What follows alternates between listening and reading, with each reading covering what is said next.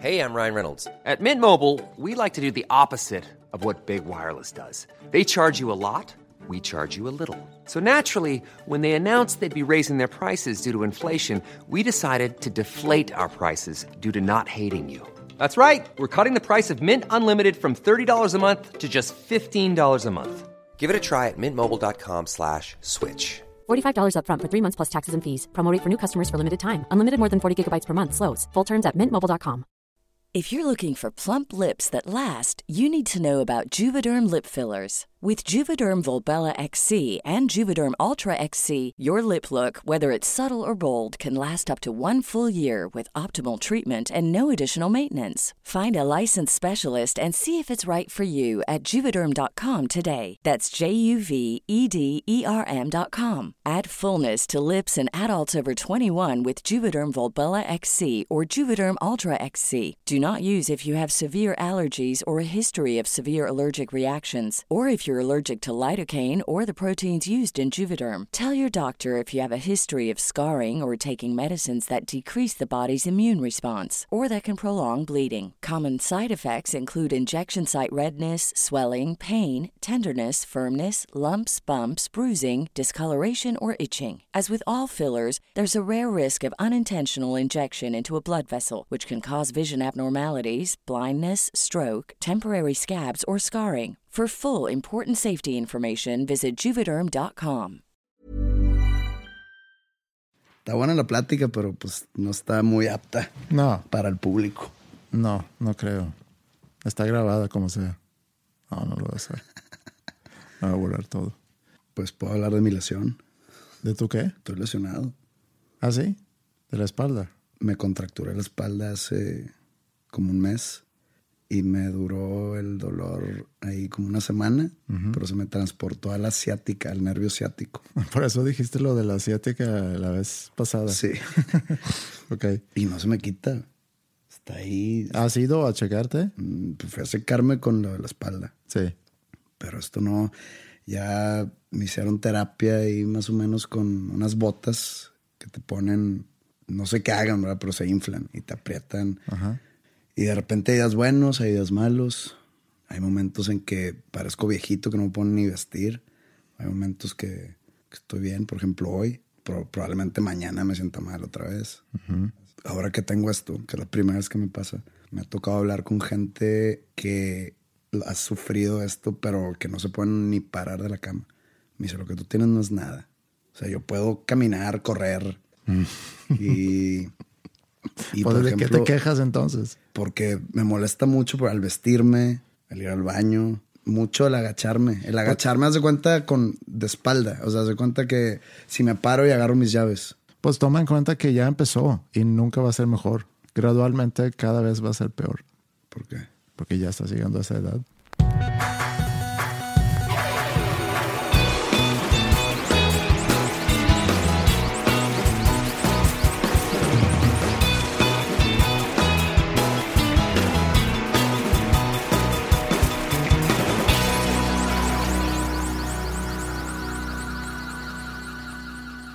Nunca he recibido tantos comentarios sobre algo donde yo estoy involucrado, donde yo formo parte, como es el podcast. Yo diría que casi todos los comentarios son muy positivos sobre, sobre el podcast. Y en las entrevistas que, que he hecho de Habitat es siempre algo que pregunto a quien entrevisto es cómo es recibir tanto feedback sobre tu trabajo, que es muy típico para un artista que, que hay mucha gente opinando, hay prensa escribiendo y haciendo reseñas sobre tus shows o sobre tus obras o tu libro o lo que sea, ¿no? Y nosotros los mortales, pues vamos al trabajo, hacemos el trabajo y, y no hay nadie que ni te aplaude ni te da palmadas en la espalda y, y ya, ¿no? Pero cuando haces algo como tú ya llevas 15 años haciendo, o, nosotros con este podcast que hoy cumple episodio 12, que son ya prácticamente tres meses que lo llevamos haciendo, estamos, o yo, ya más expuesto a, que recibas un- una retroalimentación que, repito, han sido muchos comentarios muy padres y muy bonitos y, y se siente muy bien leerlos, pero muy de repente lees un comentario que tiende a ser negativo, una crítica o no me gustó tal cosa.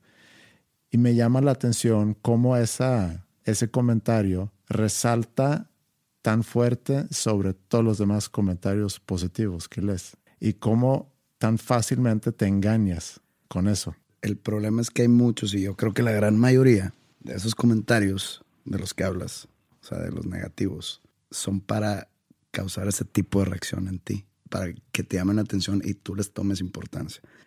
Porque saben que no que te vas a ganchar, porque no, no, les vas a contestar, no les vas a seguir, no les vas a contradecir, no les vas a nada, no te vas a ganchar en una discusión. Pero me, estoy muy Pero te, tentado sí, sí, sí. a hacerlo. Ah, créeme, cuando me ponen algo así, soy el primero. Pero entonces yo lo tomo de quien viene. Tiene una explicación también muy lógica eso. Es y lo escuché hace relativamente poco y se me hizo muy genial como lo explicaron. Imagínate que tú entras a una fiesta y pon tú que hay 50 personas en esta fiesta. Y tú sondeas el cuarto y ves 50 personas felices, contentos, tomando, bailando, platicando, sonriendo.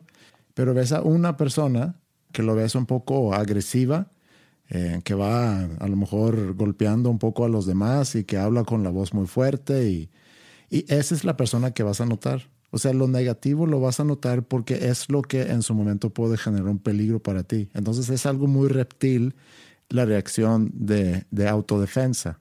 Y es igual, tú ves todos los comentarios positivos y ves, eso es puro amor, eso es puro, digo, hay algunas cosas más pensadas que otras, pero son cosas que no tienes para qué preocuparte. Están ahí para llenar tu ego, para hacerte sentir bien. Y el comentario negativo, automáticamente te pones en, defensa y, quieres defenderte. Es como el acusado siempre se quiere defender. Cuando no recibes la respuesta que quieres en algún tipo o la reacción que quieres en algún tipo de situación, luego, luego te llama la atención esa omisión de, de interés o de respuesta. Por ejemplo, hace muchos años, en un after de unos premios MTV, eso se me viene a la mente, o sea, ahorita con lo que decías. Había un, un integrante de otra banda que su novia era muy famosa por ser la novia de él y aparte era, pues era, era muy atractiva ella, ¿no? Mm. Se podría decir que era más famosa ella que él y él era el de la banda. Y pues termina su relación. ¿Quién era? Este, no, no te voy a decir quién era. bueno, me lo dices después. Y eh, hubo un after de los MTV. Bueno, no era after, era como mientras tocamos nosotros esa vez. Y pues ahí estaba ella, como que platicando con gente y demás. Y yo la verdad no la conocía. Y pues yo estaba ahí alrededor y como que no, no la, nunca le di importancia de que me la presentaron, ah, hola, ¿cómo estás? Y, yo ya sabía quién era, más me tiré a león, me sí. en mi onda. Y después, como que ya se acabó los premios y no había como que un after así per se y nos fuimos todos, a mucha gente de muchas bandas y más. fuimos a un bar. Esto fue en la Ciudad de México hace como en 2009, por ahí. Y como que la chava esta me empezó a, a seguir mucho, me empezó a sacar mucha plática, me empezó como que a tirar la onda, ¿no? Y pues, digo, me cayó bien y estaba bonita y así. Y me empecé a llevar con ella. Y después le pregunté de que, oye, ¿por qué si todos estaban encima de ti, todos los demás de todas las bandas están encima de ti. Y yo, pues la verdad, no. ¿Por qué me empezaste a perseguir a mí? Y me dice, pues por lo mismo. O sea, ¿por qué tú no? Te hiciste lo interesante. Es que no lo hice adrede. Bueno, simplemente, si hoy todo el mundo está leyendo los libros de, de Hunger Games, no los voy a leer yo. No me interesa. O si todo el mundo está viendo Game of Thrones, no lo voy a ver. La verdad, ya, ya hemos platicado de esto. Es lo mismo. O sea, todo el mundo estaba sobre ella, estaba chido por ella. O sea, cuando todo el mundo empieza a grabar podcast, se va a morir este proyecto. No, porque pues nosotros, no, no que fuimos los pioneros, pero empezamos en una época donde el podcast en Latinoamérica no es... Sí, no está tan fuerte. No está tan fuerte. Bueno, para cerrar el tema este, como que dije, ah, digo, no, no, no lo tomé como una estrategia de ligar ni nada, pero dije, entonces, si no te tomo importancia, si no te hago caso, eso a ti te pica. Y me dice, sí, eso, eso fue.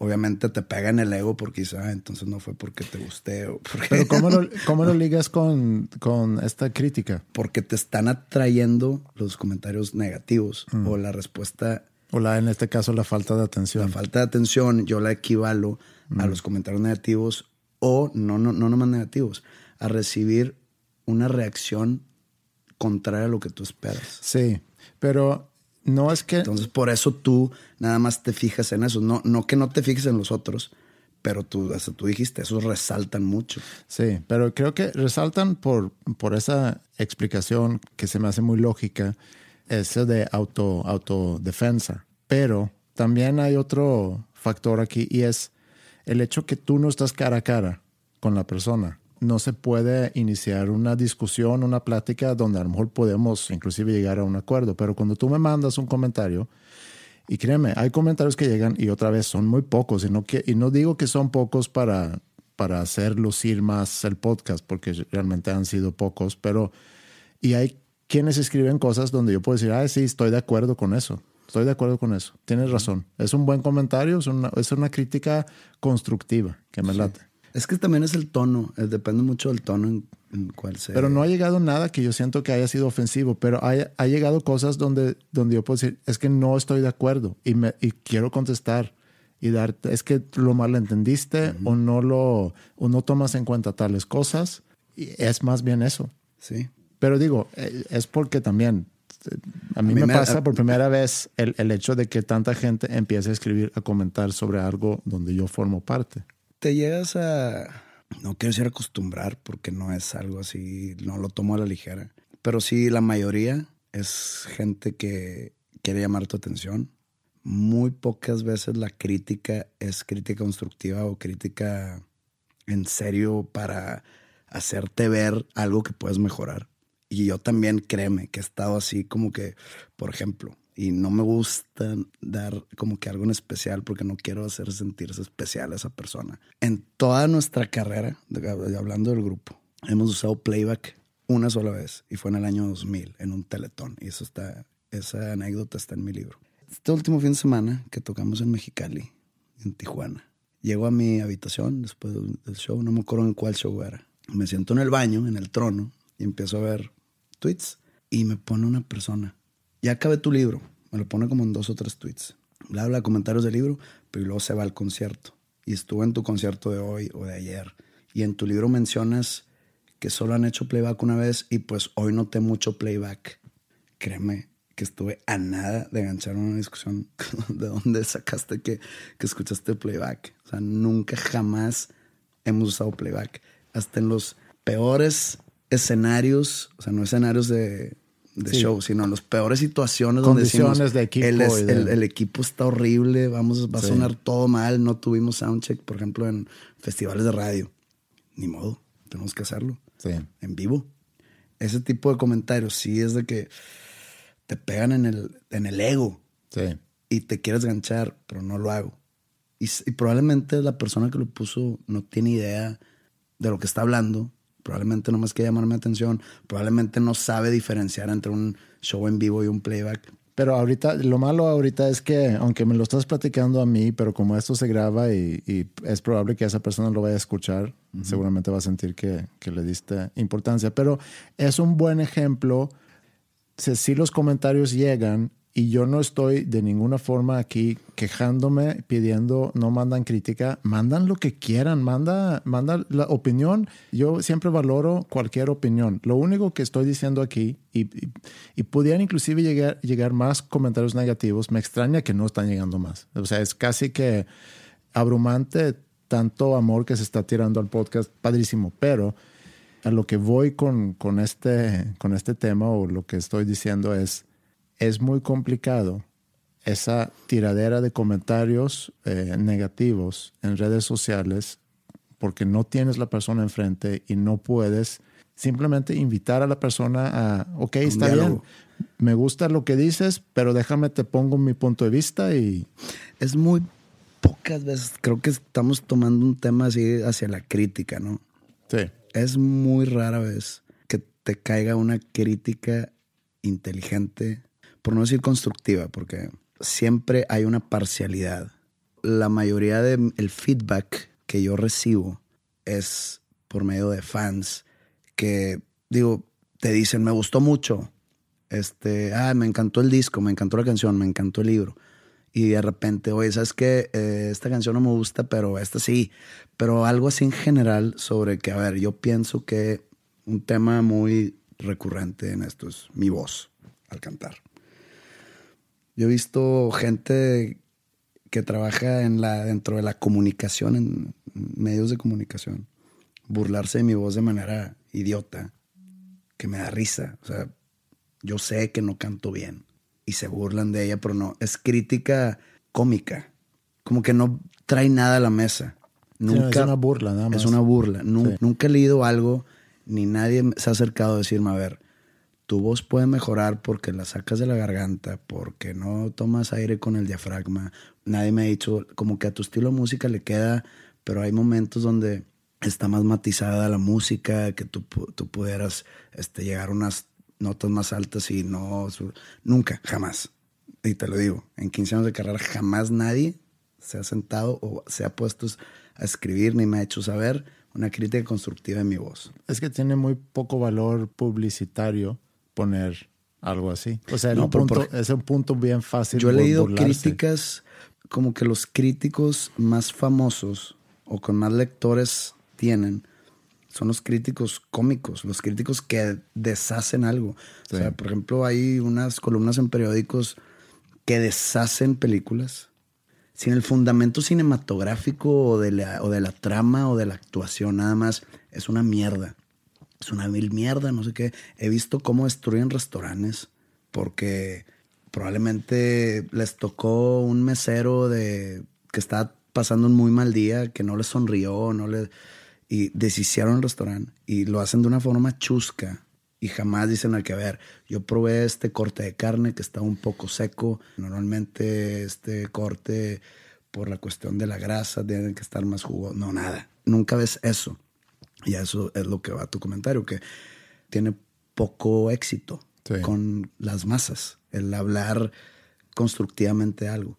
Me ha tocado en Estados Unidos leer revistas de discos donde dan críticas así, o sea, críticas buenas, diciendo que el disco está malo, pero ¿por qué? Fundamentado. Oye, que la banda no ha evolucionado, está, está encasillado en su primer disco, que lo han tratado de repetir 13 veces, que no sé, cosas así.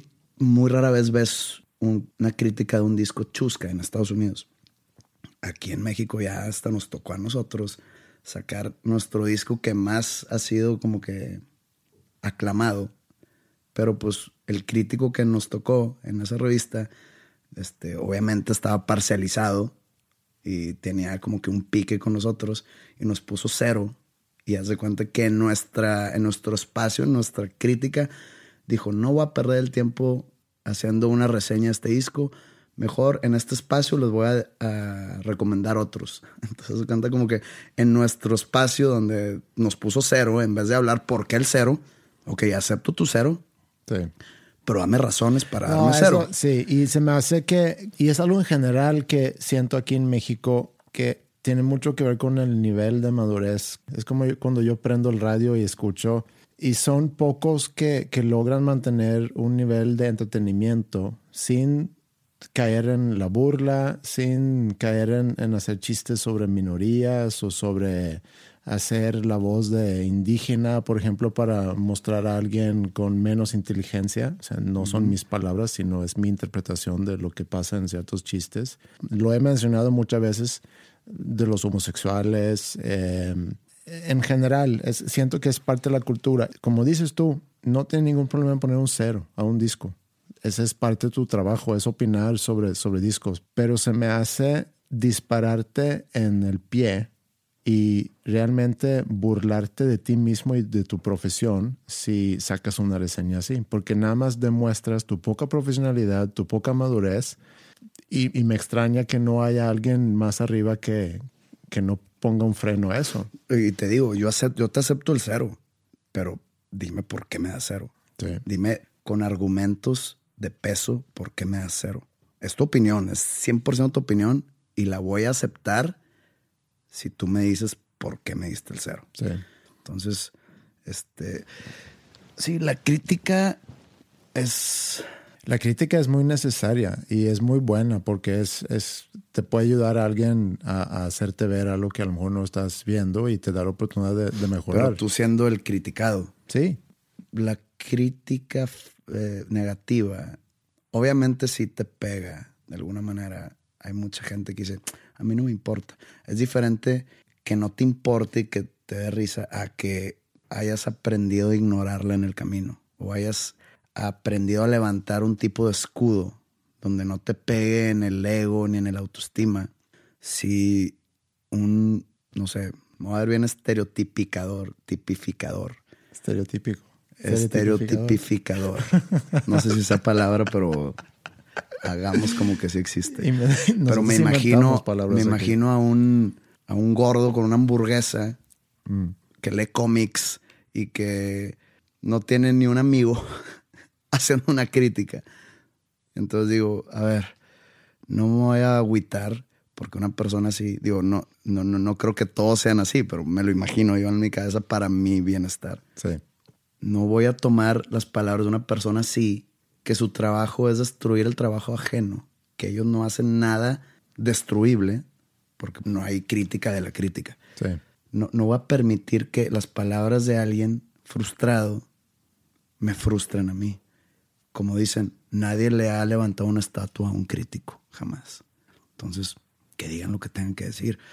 Mientras yo tenga a, la gente que le interesa mi trabajo de mi lado, o sea, para mí me duele mucho más. Una persona que me sigue de muchos años, que me diga, ¿sabes qué? En tu último disco me perdiste porque te estás repitiendo la fórmula o porque ya estás escribiendo de pura estupidez o porque te quedaste en tus años de adolescencia o porque ahí sí ya es de que, wow, a ver, espérate, que no lo podría contestar, pero ya me hace pensar, ya me hace como que realmente ver si mi trabajo lo estoy haciendo bien o mal. Sí, pero pon tú que te llega ese comentario y al el mismo día lees 100 comentarios muy positivos. Sí. Te vas a dormir con ese comentario de esa única persona. Sí, no. Porque te hace dudar en tu trabajo y que si realmente estás... Sí, no, porque yo en lo personal, esa opinión, la opinión de gente que aprecia mi trabajo, si una de esas personas me hacen una mala crítica, sí le voy a poner atención. No me va a quitar el sueño,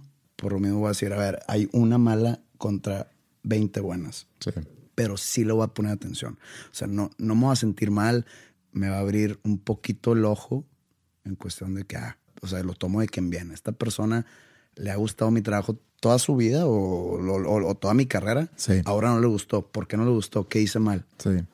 Oye, que hay 20 personas que sí le gustan. Pero no, no le gustó porque a lo mejor ya está empezando a escuchar otras cosas y, y era un poco la razón por qué quisiera yo iniciar esta plática y, y creo que el, el mensaje al final de cuentas es siempre vamos a recibir crítica, o sea, siempre, siempre recibes Siempre crítica, eh, este podcast, tu trabajo como músico, pero... y, ma- y- y se amplifica cuando te empieza a ir bien. Y, y es muy natural. Es muy natural y muy normal. Por, por cada persona que le gusta lo que haces, este, siempre va a haber gente que no le gusta. A lo mejor la gente que le gusta tiende más a ser más verbal sobre eso y, y mandarte mensajes positivos. Y hay uno que otro que quiere mandar su descontento. Y no pasa nada. Y yo invito a que la gente siga mandando sus comentarios, sean positivos o negativos. Se me hace padre otra vez leer todo. Mándalo al mail podcast arroba dosnombrescomunes.com o inclusive comentan en, en Facebook, en Twitter o por Instagram. Yo me divierto mucho leerlo y nada más quería hacer aquí el punto de es interesante cómo seres humanos reaccionamos ante la crítica y nos ponemos en ese modo de defensa y, y cómo resalta ese comentario entre 50, resalta ese uno que no es a tu agrado o que a lo mejor tú no estás de acuerdo con el comentario y es muy difícil responder porque te puedes meter en una discusión que puede durar demasiado tiempo y estás a lo mejor nada más logrando lo que, lo que mencionaste hace rato, que le estás dando la atención a una persona que, que, la, que lo estaba buscando a través de hacerte ese tipo de comentario. Y me acuerdo que tú dijiste también antes, no me acuerdo si aquí o, o fuera del podcast, que tendías tú antes a nada más responder a Lo malo. A, a lo malo, Sí. que es muy natural que lo hagas. O sea, puedes es mandar... naturaleza humana totalmente. Sí. Y- Porque te, te quieres defender. Pero yo creo que mi mensaje es, los comentarios negativos siempre van a estar ahí, pero trata de llenarte y trata de concentrarte más en, en las cosas positivas que te, ojalá, deben de llegar todos los días. Los comentarios negativos son, son parte siempre de cuando empiezas a ver un tipo de éxito, por si lo quieres ver así. Preocúpate cuando no existan esos negativos, quiere decir que algo está mal. Sí.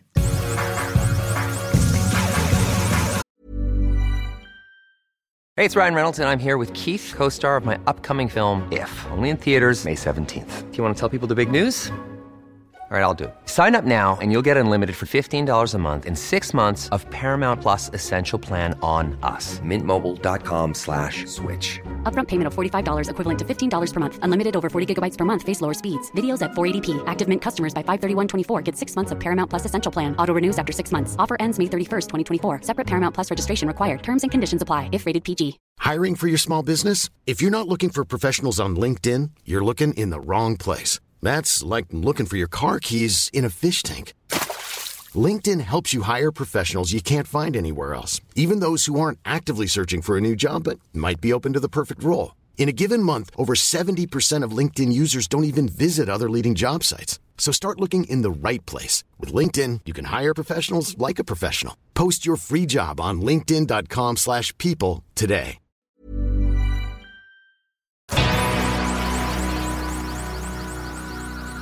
Estoy en, todavía no termino, pero estoy ahorita escuchando una entrevista con el autor sueco que mencionaste en el episodio pasado, John Ivy John Ivy de Lindqvist. Se te complicó ahí el sueco, ¿eh? No, no me acuerdo si se llamaba Arvide o Ivide. Ivide, John Ivy de Lindqvist. Estoy escuchando una entrevista con él.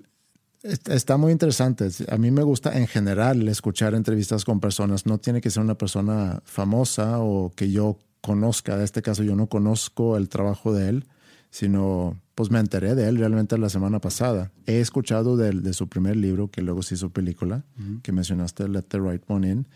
Pero lo que me llamó la atención en la entrevista y, y que quisiera yo platicar contigo es, él eh, vivió una, una infancia complicada. Dice que su vida realmente empezó a los 13 años porque fue sujeto de bullying antes de eso. Y no lo quiso platicar mucho en, en, la entrevista, como que no quería revivir a lo mejor esas memorias. Entonces no va muy al fondo por qué fue bulleado. Y a lo mejor no fue nada muy grave, pero, pero es yo creo que el, el, la cosa del bullying, que no tiene que ser nada grave. Y al platicarlo hoy en día es muy posible que la reacción ante lo que te haya pasado puede ser, pues mira, eso no suena tan, tan grave todo está en la percepción. O sea, la percepción de la persona es la realidad de la persona y como tú lo enfrentaste en su momento, eso te va a marcar seguramente por, por vida. Y no sé si se puede considerar bullying a, lo que fui yo sujeto en, en mi infancia. A lo mejor con las medidas de hoy, a lo mejor fue bullying. Tampoco sé si lo que yo le hice a otra persona en su momento fue considerado bullying. Pero te quiero contar las dos, los dos lados de yo como bulleado y yo como el, el bully, ¿no? Uh -huh. Teníamos en, en, mi salón, cuando yo estaba en, en, primaria y secundaria, un chavo con, pues se puede decir, necesidades especiales. Era un poco diferente a todos los demás. Y tenía con él un, un asistente que siempre estaba con él en todos los, las clases, como que para ayudarle. Batallaba mucho con la escuela y también tenía una apariencia física que, pues, lo podías ver que algo estaba diferente con él. Y como a la vez, porque me considero una persona bastante empática, como a la vez podía yo, pues, no sentirle lástima, porque no, no me gusta eso de sentirle lástima a alguien, pero podía yo empatizar con su situación y entender, pues, no ha de ser tan fácil porque tienes tu físico en contra y, y tienes tu, tus habilidades académicas también en contra en, la escuela. Entonces, no es que me llevaba con él, no éramos amigos, pero me acuerdo haberle ayudado en, en varias ocasiones y, y, haberme como que portado bien o normal con, con él para que se sintiera parte de o para que no batallara tanto en la escuela. Y ahorita que te lo estoy contando, estaría interesante también hoy poder conocer su percepción de estos años en la escuela. Y eso es realmente es un pens pensamiento muy egoísta, porque es como el, el, bully que quiere pedirle perdón al bulliado. Pero dices que lo ayudabas, ¿no? Sí, pero hubo algunas cosas que hice también que se puede considerar como bullying. Y ahorita te cuento de eso, pero creo que alguien que haya bulleado en su infancia o su adolescencia, cuando ya llega a ser un, un adulto, creo que es muy normal que te llegue el pensamiento que quieres buscar a esas personas a pedirle un perdón. Pero la pregunta es, ¿a quién le sirve eso? ¿Te sirve más a ti como bully para tranquilizarte a ti mismo? Porque a la persona que vas a pedir perdón, a lo mejor nada más lo único que vas a hacer es hacerle revivir todo eso. Entonces, bueno, no, no tengo la respuesta a eso. Y eso es también lo que siento pasa cuando haces las reuniones escolares eh, 20 años eh, eh, después. Estaba pensando. Sí, Ahorita que te cuento. todo el mundo cae en sus mismos roles y, y si alguien está bulleado, pues vuelve a ser bulleado. Bueno, lo que yo arrepiento y lo que yo siento que puede considerarse como bullying es que yo en, en mi momento de inseguridad, de quererme hacer popular a lo mejor, de repente hacía bromas con él enfrente de, de otras personas en la escuela, ¿no? Para, para hacerme el chistoso o para, para hacerme el interesante o para ganarme popularidad, no sé. Tenía yo a lo mejor 12, 13 años por ahí. Él nunca mostró, o sea, yo nunca noté que él haya sido afectado en público de eso, pero yo no sé cómo él se pasaba sus tardes en, en el cuarto de su casa, ¿no? Y pues nunca lo voy a saber tampoco. Eso es algo que arrepiento mucho y no puedo echarle la culpa que tenía 13 años y a los 13 años pues haces cosas que, que la verdad están bastante pendejas a veces. Pero ese es un lado. El otro lado es que yo de chico era gordito. Digo, gordito en comparación con gente que de repente ves aquí en México, en Estados Unidos, pues nada que ver. Era un, era un palo seguramente, pero, pero porque jamás había visto gente tan gorda en mi vida. Yo también tenía unos kilitos de más, como a los 13 años. ¿eh? Sí. Esto fue de los 7, 8, 9 años más o menos que empecé a medio engordar y tenía esos kilos de más conmigo por, por varios años. Bueno, yo era el gordito entre los amigos, se puede decir. Entonces yo recibía comentarios y de repente chistes acerca de eso. Pues tenía mi, mi pancita y mis man boobs de grasa y, y era algo que, que se hacía bromas de eso, en secundaria sobre todo. Y me acuerdo, yo jugaba, yo era muy deportista, jugaba mucho hockey. Me acuerdo una vez que estábamos en el vestidor en un partido de hockey y uno de los papás de mis compañeros del equipo me volteaba a ver, porque yo estaba cambiándome y me volteaba a ver y me dice, oye Andrés, ya es hora que, que empieces a hacer dieta. Como una crítica hacia mi físico, que se me hace pues malísimo. Un, un, un adulto pues no vas a decir eso a un chavo de, de 13, 14 años. Entonces yo siempre he tenido eso, eso conmigo, esa fijación con mi físico, con mi cuerpo de alguna forma. Y hace relativamente poco escuché una entrevista con una persona y ella se refería a sí mismo como, como gordita y el entrevistador dice, pero pues tú no estás nada gorda. Me dice, no, ahorita no, pero cuando yo era más chica o joven, sí tenía mis kilos de más. Con esa imagen de mí mismo me he quedado. O sea, si una vez te sentiste gordo o gorda, en su caso, siempre te vas a ver así. No quiero decir que todos son así, pero me hizo tanto clic. Es algo que yo todavía tengo conmigo. Se puede decir como que un pequeño trauma y por eso me fijo mucho en lo que como, trato de hacer mucho ejercicio. Tengo ese, esa fijación que entiendo que es por haber sido pues, bulleado, si vamos a decirlo así, por haber sido molestado, bulleado en mi juventud por, por eso. Sea, sí llegó a ser bullying, porque es que el concepto o el término de bullying, cualquier cosita ya es de que bullying, ya manda al niño a psicólogos. Y en mis épocas de, de niño, si algo sé, es de esto porque yo estuve toda mi vida en colegio de puros hombres. ¿Y qué más haces? Aparte de bullearte a los bulleables. Este, no hay niñas a quien gustarles ni que te gusten. Tu escape era bullear, ya sea física o emocionalmente, ¿no? Sí. En mi caso nunca fue físico. Yo creo que el, el, físico no es tan no es tan serio como el emocional, porque de lo que yo recuerdo, había tres personas sobre todo, o de la que me acuerdo, en toda mi estancia en, en el colegio, de los cuales como que sí hubo problemas ya en el futuro, y eran personas muy bulleadas emocionalmente. ¿Tú eras parte de quienes les estaban bulleando? Yo te puedo decir ahorita que no, pero no me acuerdo si, o sea, no estoy seguro si algún momento bullié. como que siempre he sido muy que me da, a mí sí me da lástima algo. Entonces se cuenta que trato de no llevar a esa persona a sentirse como se está sintiendo si me está dando lástima ahí. Pero tampoco me voy a poner la aureola y te voy a decir yo nunca bullié. Entonces hubo estas tres personas que fueron bulleadas fuertemente emocionalmente. Una de ellas siempre fue como que muy amanerado, muy femenino y muy, muy chico. Fue, era un amigo mío cercano, muy, así, muy chavito de 6, 7 años, ¿no? Pero entonces, entonces vamos creciendo y tus este, intereses van yéndose a otra parte. A mí me gusta el fútbol, el fútbol americano, la música, cosas así. Pues él se fijaba mucho en la ropa, veía en la tele cosas que normalmente verían mujeres. Siempre estuvo muy flaquito, y muy finito, ¿no? Y fue muy molestado. Y de repente un año desapareció. Ya no lo vimos en el colegio. Oye, y no voy a decir su nombre, pero oye, y Fulanito. Juanito. Sí. No, pues quién sabe. Entonces nos enteramos que se cambió de colegio y nunca supimos por qué. Y ya en prepa nos enteramos que salió del closet. Es gay, Sí. es homosexual. Y nos juntamos unos, unos amigos y nos dijimos, oye, ¿crees que nosotros lo hayamos empujado a eso?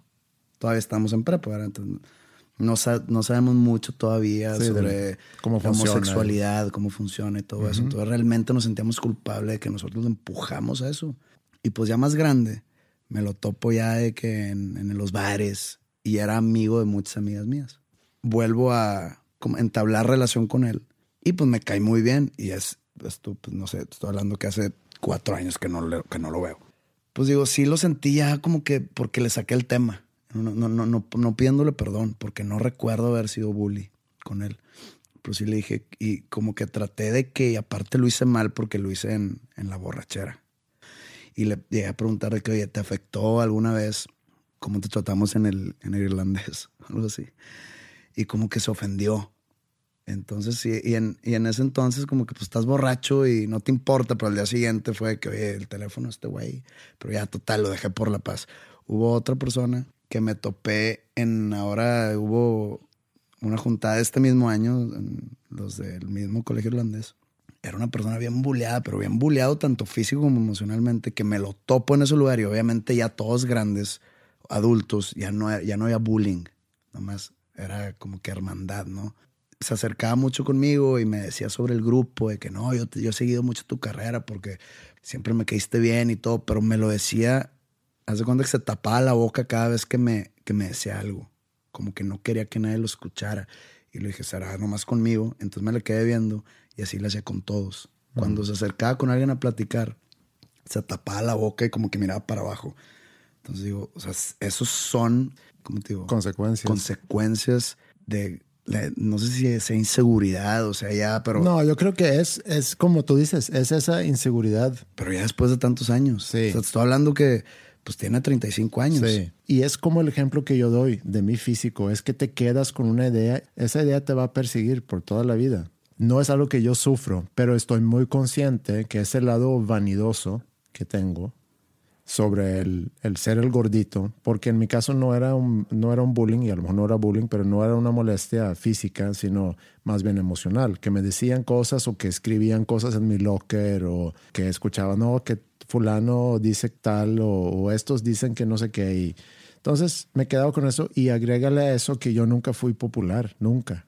Tenía muchos amigos, eso sí, pero con las chavas yo nunca fui popular. Es más, me acuerdo porque tenía amigos, muy amigos míos, muy cercanos, que siempre fueron muy populares. Me acuerdo una vez nos juntábamos tres de nosotros, estamos en casa de una chica que decía, no, que tu amigo tal es, qué guapo es y qué bárbaro, y ese de grande va a ser como que un gran galán, y, y el otro que también estaba ahí también va a ser un gran galán, y, y pues tú eres como que la persona que cae bien. Y pensé, bueno, no es nada mal caer bien, pero suena mucho más padre ser el galán. Tenía yo esa inseguridad también y agregarle chistes sobre que, que tienes sobrepeso, pues no te ayuda nada con tu, con tu inseguridad. Y poco a poco vas construyendo una seguridad. Y ya a esta edad, pues realmente me, me considero una persona con mucha seguridad, pero todavía con ciertos pedos mentales que de repente se despiertan Y esa persona que tú mencionas en esa fiesta, o sea, seguimos siendo las mismas personas y sobre todo cuando interactuamos se acentúa más. Entonces, esa persona que tú mencionas en esa fiesta viene y ve a todos ustedes y le, seguramente se transporta inmediatamente a primaria o secundaria y ve a todos ustedes cómo eran. O sea, para él, ustedes son las mismas personas. Entonces, es seguramente su forma de cómo puedo yo ahorita interactuar para que no me empiecen a molestar otra vez. Y una forma es empezar a jugar el juego de te voy a caer bien. O sea, no me refiero que en esa cuestión a, que estaba hablando conmigo diciéndome que ha seguido mi carrera que lo o lo haya dicho queriendo caerme bien, sino yo me fijé mucho en su, en su lenguaje corporal, en cómo lo decía, cómo bajaba la cabeza, cómo se sentía menos, no nada más al lado de mí, ah, al lado de todos.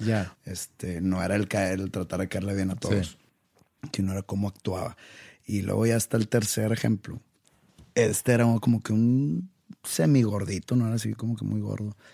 Pero era muy, como digamos, muy nerdo y muy este, como que era el hijo de mamá, el típico hijo de mamá. Entonces un día él hace como que una fiesta de sus 15 años en su casa y salió la nota en un periódico social. No sé quién celebra sus 15 primaveras. Obviamente esa hoja fue pegada en el, como que en un pizarrón general de todo, de todo el colegio pues ya sabes, ¿no? Todos poniendo comentarios y eso era un tipo de bullying. o sea, era un tipo hacia él, pero había de muchos tipos. Sí. Entonces como que él nunca tuvo amigos. Pero él estaba en el equipo de fútbol. Entonces yo conocí a la mamá por el equipo de fútbol, porque pues, nos llevaban refrigerios para el medio tiempo, que si naranjas con chile, que si aguas o Gatorades.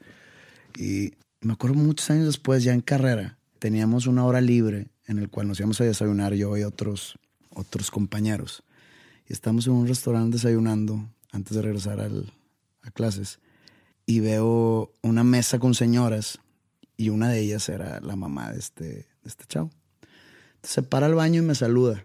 ¿Cómo ha estado, Pepe? Muy bien, usted, todo bien, qué bueno. Oye, ¿y has visto a Juanito? No, no, no, no lo he visto. Este me lo saluda.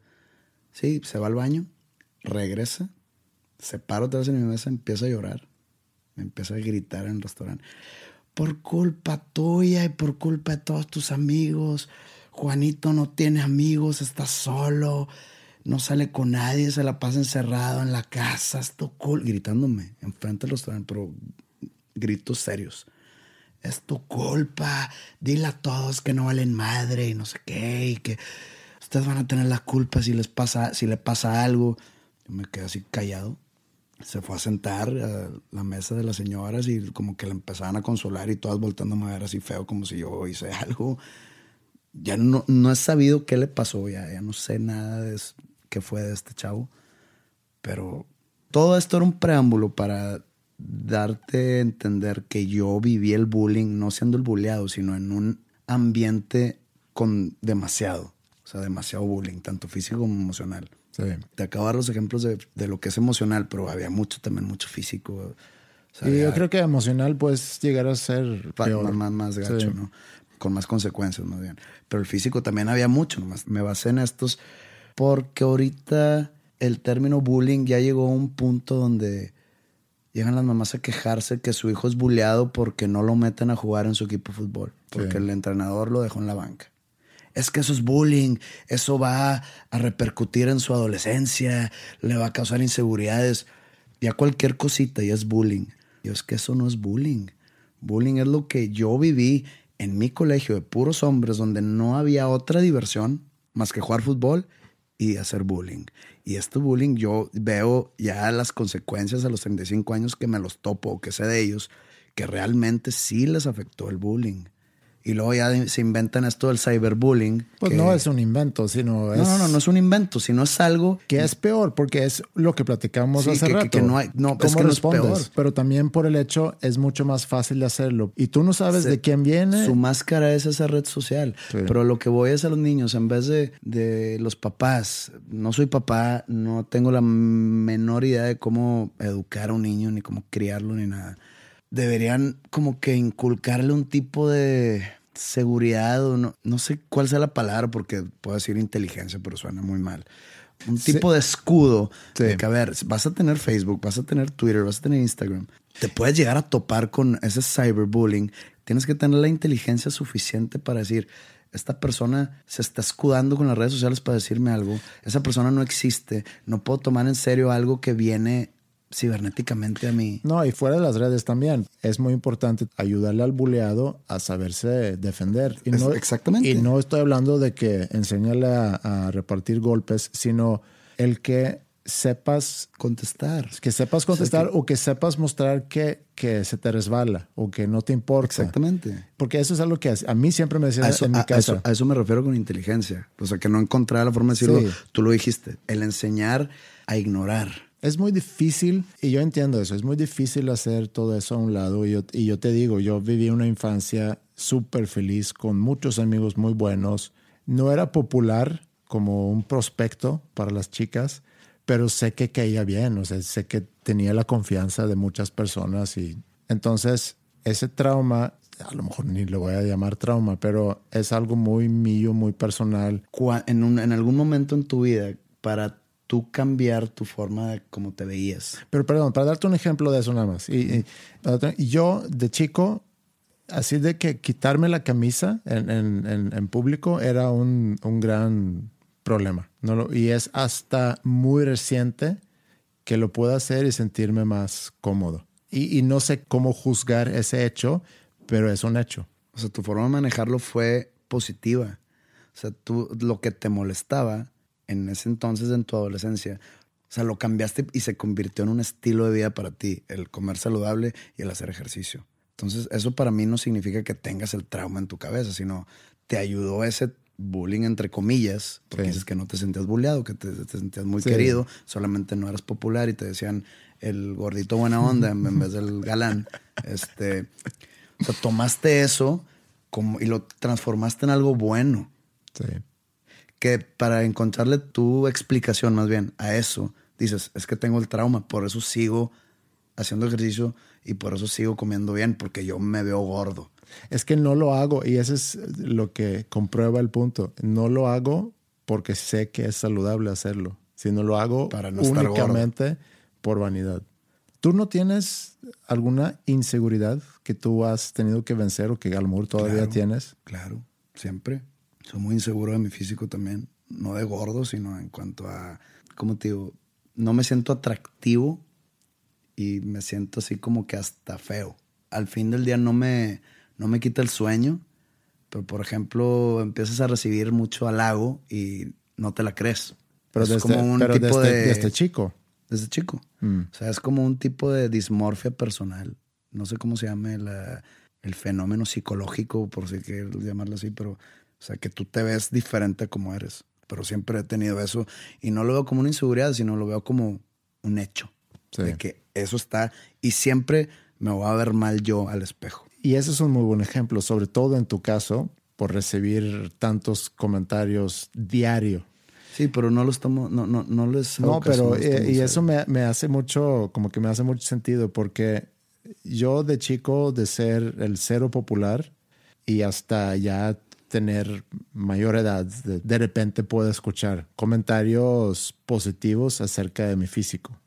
Digo, muy superficial y a lo mejor estamos ya tocando temas muy superficiales, pero creo que en el trasfondo hay un mensaje o a lo mejor un punto que, que pudiera llegar a ser interesante. A lo mejor no, y si no, con toda libertad puedes apagar en este momento y esperar una semana más O para sea, otro más- episodio. Sí, yo estoy de acuerdo, siempre el disclaimer, ¿no? Sí, pero lo que quería decir es, es un buen ejemplo de lo que algo que tú sientes o piensas de chico o de adolescente, lo cargas contigo y es muy difícil que tú puedas cambiar esa, esa idea o esa percepción. Por pero, lo- lo- pero yo sé que tengo eso. Entonces yo sé que cada vez que veo fotos mías, porque me pasan fotos, no me gusta salir en fotos. Es parte de mi trabajo. Pero normalmente no quiero que me tomen fotos. Y es por lo mismo. O sea, no me gusta verme en el espejo. Por lo mismo. Yo sé que me voy a ver mal. Yo a mí mismo. Mm. Pero es algo que sé que existe eso en mi cabeza. Pues mira, yo voy a decir, la única razón por que te puedo entender y, y no pensar que estás coqueteando nada más con el público, no, no, no, es porque yo puedo identificarme con eso. Por eso te iba a decir, llega un momento donde, pues donde esos kilos de más ya se me quitaron y a lo mejor fui embarneciendo o a lo mejor ya, no sé, por las razones que, que hayan sido, pero de repente me pasaba que llegaba a escuchar cosas ya positivas. Puedo ir en el súper con mi esposa y, y ella me puede comentar, oye, esta chava se te volteaba a ver. Y yo no me doy cuenta, porque yo no cuento con eso. Yo no, es algo que yo no vengo programado pensando que, que hay alguien que me pueda voltear a ver. Pero bueno, eso lo voy a quitar. Es, es, es muy cierto, estoy siendo súper, súper honesto, pero creo que suena demasiado superficial. Pues llegó al punto la plática ahí, güey. Sí, ¿Qué te digo? Suena también superficial el decir, yo me veo feo. No es vanidad, no es cuestión de vanidad, es algo psicológico. Es algo psicológico que muchas personas deben de tener.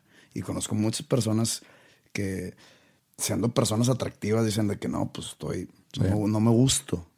Ese mismo padecimiento, por decirlo de alguna manera, lo tuviera. el padecimiento de que me, me veo feo en el espejo. Eh, Pues es que no sé cómo llamarle, pero ese Pues, padecimiento o esa condición o esa, Esa idea. esa percepción esa de ti mismo. le pasara a alguien de 15 años o de 17 años, Mm. estaría mucho más, mucho más severo que ahorita a mis 35 yo verme feo. Es decir, pues bueno, Porque te viste feo toda la vida.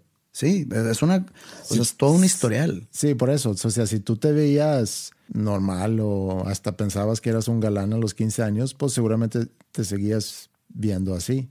Y yo creo que ese es el gran punto de todo, cómo nos vemos o cómo nos sentimos o cómo nos percibimos en esa edad tan crítica, eso nos va a quedar por, por vida, seguramente. Y luego poco a poco se pueden ir cambiando las cosas, pero siempre vas a tener en el fondo de tu cabeza, va a estar ese sentir cómo te sentiste o cómo te percibiste en tu adolescencia y eso se queda contigo. Y puede ser que te sentías o te percibías como gordo, a lo mejor eras gordo, o te percibías como feo o poco popular. Y pues digo, hay manera de contraatacar eso. Tú dices que vas al gimnasio y comes bien por vanidad. Yo digo que yo lo hago por no dejar que la edad me gane. Digo, para cuando tenga tu edad no verme de tu edad.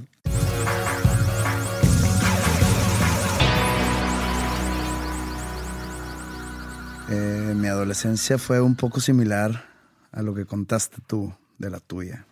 No era, o sea, llegó un punto donde pues a mis 12, 11, es más, me acuerdo perfecto el momento en que empecé a engordar.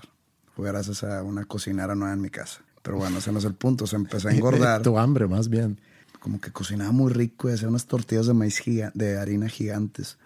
Pero bueno, eso no es lo, imp- es lo importante. O sea, yo empecé como que a perder esos kilos de más, como a mis 14, 15 años. Yo nunca fui popular tampoco. Como estuve en un, un colegio de hombres, yo llegué muy tarde a las niñas. Cuando yo me fui de Monterrey, me fui a Wisconsin, Sí. en exactamente ese año que me fui, fue donde todos mis amigos y todos los de mi edad empezaron a juntarse con niñas, a los 13 años. Entonces se cuenta que yo regreso y como me fui a Wisconsin, a un colegio también de puros hombres, regreso y de repente varios de mis amigos con novia, de que no, ya está todo el grupito este y los invitaban a las fiestas y a mí no me invitaban porque pues no me conocían Sí. Y yo era el nuevo y como que no se interesaban en el nuevo, al parecer no era lo suficientemente atractivo para interesarse en mí, entonces si yo era el buena onda como eras tú, nadie se daba cuenta porque nadie me quería conocer. Sí.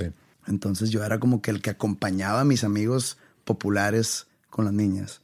Y yo la pasé muy mal, no en cuestión de que me deprimía, porque no lo hacía, pero para llegar a ser conocido con las niñas, para llegar a llevarme, a que me invitaran a sus planes, o por ejemplo se cruzan, en, en esa época que, que fue la época de las quinceañeras y todo eso, hubo una moda de que eran de parejas, entonces las niñas invitaban pareja y eran los niños la pareja, ¿no? Entonces eran, pero a mí nunca me invitaban, entonces yo me quedaba con los no populares y hacíamos nuestros planes. Y luego entramos a prepa y en la prepa fue la primera vez que tuve como que en un mismo salón a mujeres, entonces no sabía cómo actuar, este, una me pedía que les prestara una pluma y yo ya de que, oye, ¿sabes qué? Esta quiere casarse conmigo. Entonces como que no sabía cómo no tenía filtro, no, no, no, no sabía cómo tomar ciertas cosas. También es que soy muy tímido, muy. Toda la vida he sido así. Y no sé a qué se deba. O sea, jamás, nunca en mi vida he llegado yo con una mujer a presentarme o a sacar la plática. Nunca, jamás. No me atrevo. Entonces, esa es otra inseguridad, la timidez. Ya si me presentas y todo, ya actúo normal. Pero sí, desde ceros, no. Soy el peor.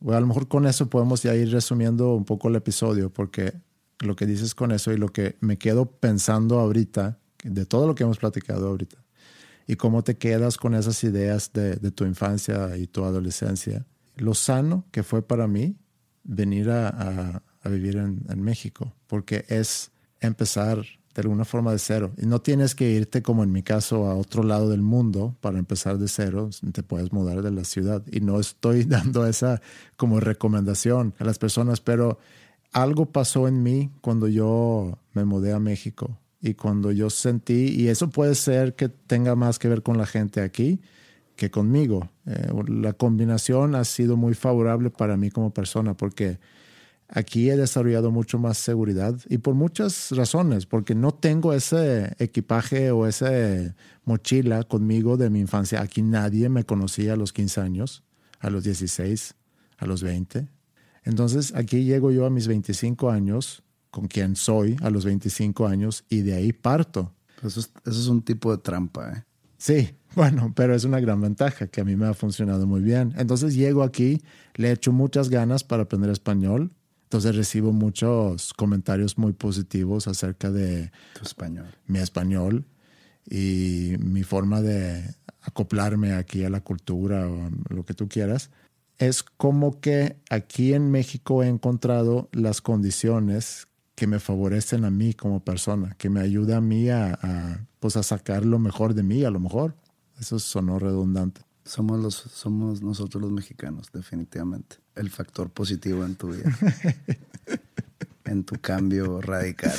Sí, siento que a lo mejor llegamos a tocar cosas banales o cosas muy superficiales en este episodio, pero también creo que el mensaje puede ser, y sobre todo todos que te ven a ti como persona pública, que aunque seas una persona pública, aunque seas una persona que evidentemente tiene muchos fans y mucha gente que te sigue y que te admira mucho, aún una persona así puede tener sus inseguridades y puede cargar con sus mochilas de preocupaciones, como todos.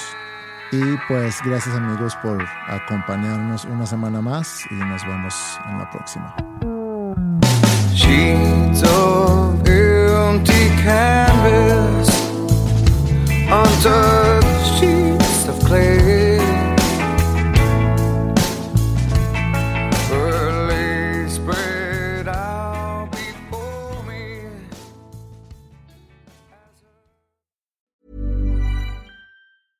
Imagine the softest sheets you've ever felt. Now imagine them getting even softer over time. That's what you'll feel with Bowl and Branch's organic cotton sheets. In a recent customer survey, 96% replied that Bowl and Branch sheets get softer with every wash. Start getting your best night's sleep in these sheets that get softer and softer for years to come. Try their sheets with a 30-night guarantee. Plus, get 15% off your first order at bowlandbranch.com. Code BUTTERY. Exclusions apply. See site for details.